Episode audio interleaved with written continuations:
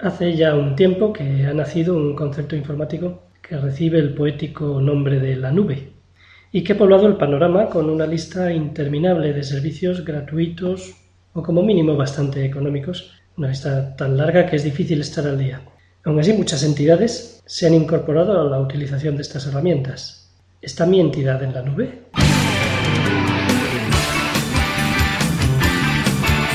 Bienvenidos a esta nueva edición de Hablemos de Gestión, un podcast sobre gestión de entidades no lucrativas realizado por la Fundación Gestión y Participación Social. Hoy somos Adriana Aguayo y César Valencia y nos bajamos de la nube para hablar de presencia en Internet. Presencia en Internet antes en la práctica se limitaba a contar con una página web, pero ahora se nos ha llenado el panorama de posibilidades. Facebook, Twitter, un blog, un gestor de contenido, YouTube, Flickr. Adrián, ¿hay quizá una brecha entre las asociaciones? Lo mismo que se habla de brecha entre las personas, brecha digital.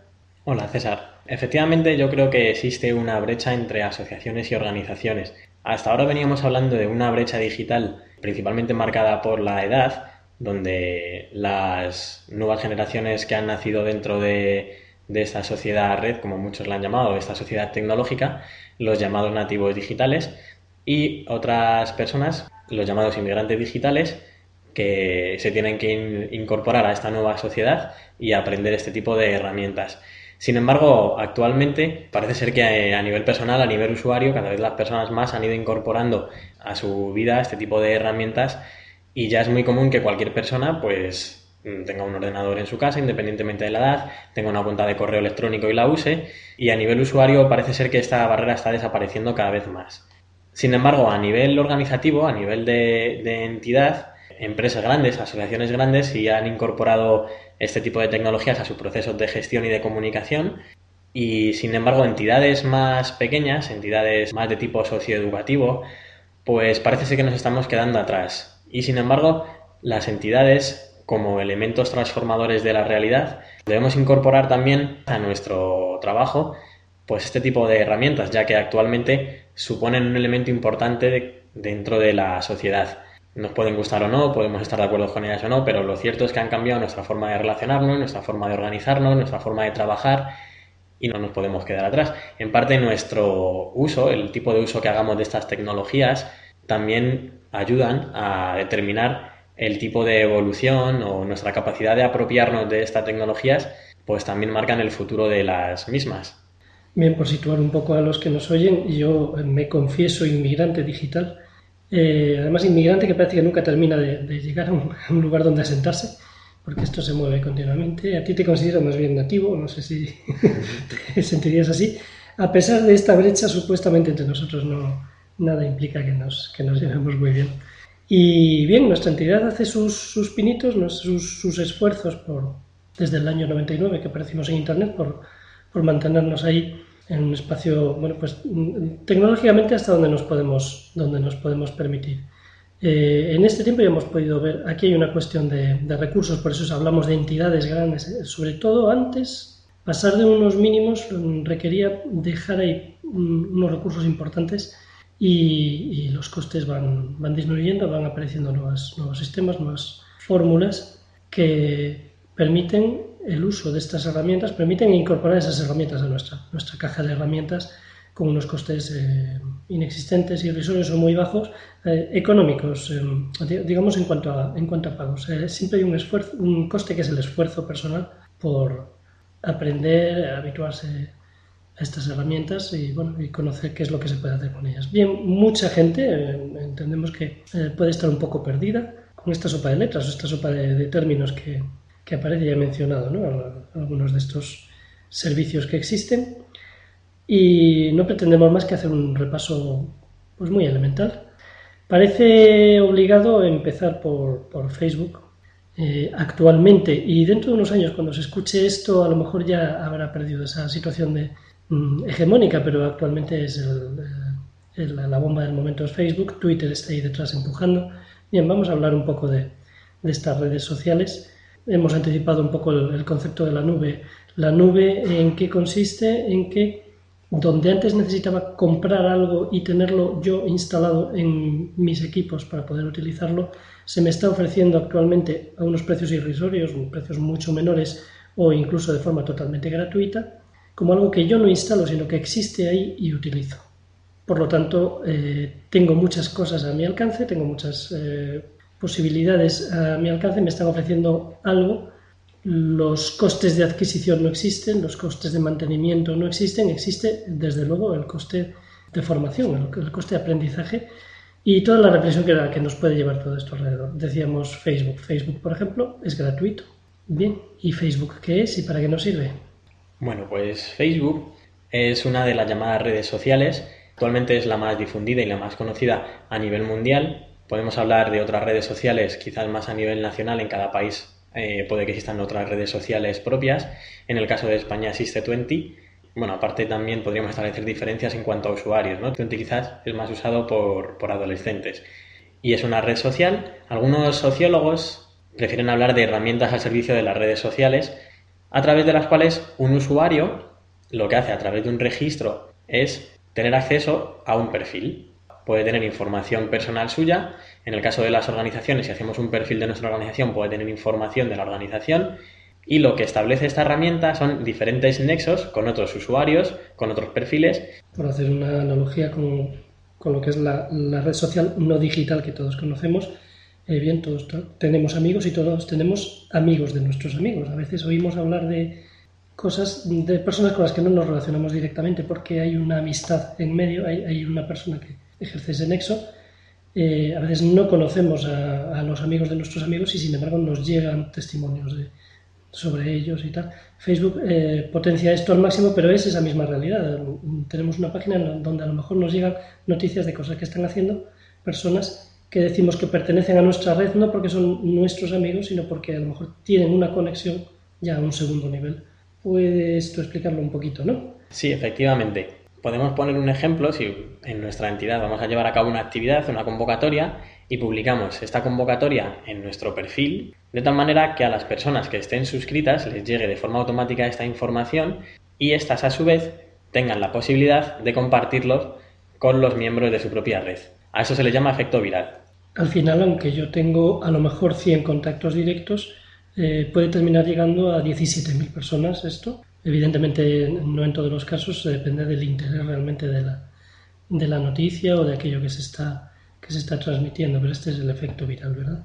Mm, efecto viral que también compartiría, Twitter, o sea que es, un, una de, las características que es más o menos común a todo lo que son redes sociales. Twitter realmente proviene de un software que se pensó para para mensajes de, texto de móviles, mm. que como todos sabemos tienen una limitación en el número de, caracteres, son mensajes breves, y, Twitter ha heredado esa característica y curiosamente ha aprovechado eso que podría parecer una limitación para convertirlo en una fortaleza. Twitter consiste en mensajes muy breves, eh, lo cual le da una inmediatez enorme y sobre todo un, rendimiento enorme. Enseguida, enseguida se ha difundido un mensaje que es tan breve, mm, no es lo mismo difundir una imagen, un vídeo, etcétera, que simplemente unos pocos caracteres. Se ha visto así en muchas circunstancias ya. Iba a decir recientemente, hace ya un poco más de un año, ¿no? cuando el catastrófico terremoto en Haití, había hubo gente que en directo inmediatamente estaba ya comentando y por lo tanto había mucha gente que se estaba enterando de que estaba sucediendo un terremoto en Haití y bien, enseguida se difundió esta, esta información. Igualmente cuando el tsunami de, Japón. Twitter, por lo tanto, comparte esa característica de la viralidad. Es solo texto, es muy diferente en, muchos aspectos de, de, Facebook. ¿Para qué es fuerte o para qué es útil, para qué puede ser valioso en mi entidad una cuenta en Twitter? El caso de Twitter, una plataforma llamada de microblogging, como tú bien has dicho, está limitado a una serie de caracteres. No es tan extenso como una información que podamos publicar en un blog o como una información que podamos publicar en, el perfil de nuestra red social, sino que está limitada pues a una serie de caracteres muy, muy concretos. En el caso de, de Twitter son 120.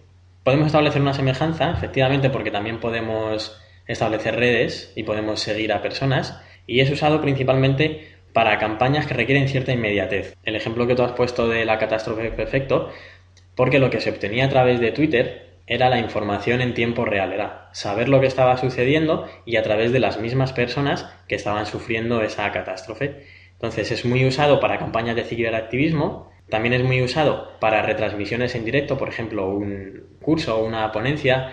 Actualmente no es extraño ver a una persona con un ordenador donde está transcribiendo las aportaciones que está realizando el ponente y hay otras personas que desde su casa están siguiendo esta, esta actividad. Sí, alguien podría decir, oiga, yo de lo del terremoto de Haití me enteré por la radio o por la televisión. Eh, efectivamente, la información al final nos, llega, pero un medio de comunicación tradicional, primero tiene que llegarle esa noticia, no todas llegan, mm, luego hay filtros, y, hay que elaborarla. Con lo cual, para cuando alguien puede recibir una información por radio, ha pasado, digamos que una eternidad en términos informáticos, eh, en comparación con lo que puede ser recibir el testimonio directo de alguien que lo está viviendo en ese momento. Además, eh, efectivamente, usar Twitter nos pone en la situación de ser nosotros como esa radio, es decir, son unos, generadores de información, unos transmisores de información y a la vez unos receptores, porque como estamos apuntados a la, a la, cuenta de Twitter de otros, somos seguidores de otros, recibimos las informaciones que generan esos otros.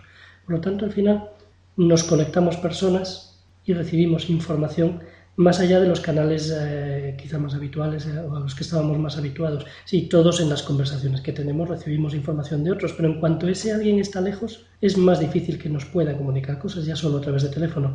Las, las redes sociales echan abajo muchas barreras y por lo tanto facilitan la comunicación entre personas de una manera espectacular. Claro, aparte de la inmediatez que estábamos comentando, está el tema del protagonismo del, del usuario en, en la información y en el uso de las tecnologías. Esto es lo que se llama el periodismo ciudadano en muchas, en muchas ocasiones y que no hace más que aumentar el empowerment eh, de la propia ciudadanía al ser protagonistas de los propios procesos de información o de los propios procesos de comunicación. Además, también podemos comentar, aparte de estas redes sociales principales más conocidas, existen otro tipo de redes sociales más específicas. Estas que hemos comentado podrían ser más generalistas y hay otras más centradas en determinados temas. Hay redes sociales específicas para la música, como podría ser MySpace. Hay redes sociales para profesionales, como podría ser LinkedIn. Hay redes sociales específicas para movimientos sociales, como Generatech. Incluso hay herramientas que valen para hacer nuestras propias redes sociales. Una red social dentro de un entorno, pues por ejemplo un instituto, nuestra propia entidad. El protagonismo pasa a los usuarios, que en cierta medida son nuestras propias entidades y también somos nosotros somos las personas que que forman parte de ellas o los destinatarios de la acción de las entidades. En fin, todo esto depende también del, planteamiento de comunicación que, quiera hacer cada uno. Ese protagonismo en un fenómeno ya un poquito más antiguo, que es el del, blog. El blog es algo así como, ¿y si los periódicos, los, las noticias de los periódicos las escribiéramos nosotros, cada uno de nosotros?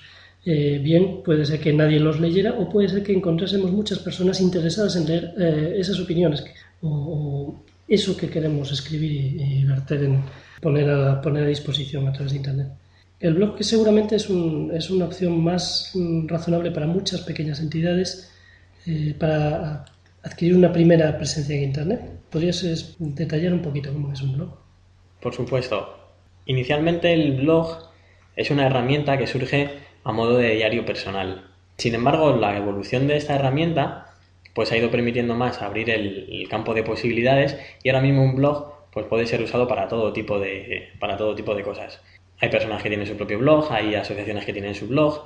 En el caso de las entidades, un blog facilita mucho una labor de gestión de una plataforma de un espacio virtual. Donde antes teníamos un, un espacio web que requeríamos de, que requería tener conocimientos de programación y diseño web, era necesario tener en nuestra plantilla o contar con alguna persona que tuviera conocimientos a nivel de informática para diseñar este espacio.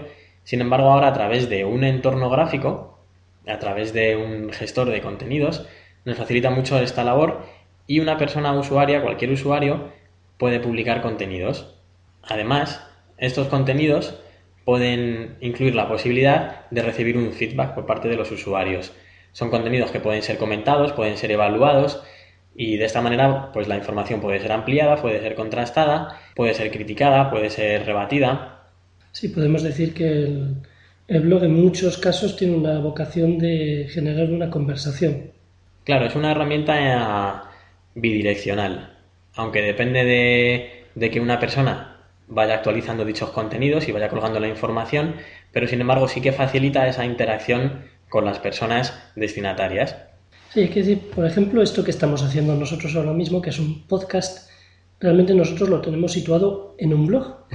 es decir, el blog es una página de, fácil, de usar, con cierta facilidad de uso, en donde yo puedo poner unos contenidos eh, permanentes, donde voy generando, lo, principal es lo que se genera cronológicamente y me va archivando cronológicamente todo aquello que voy, que voy introduciendo.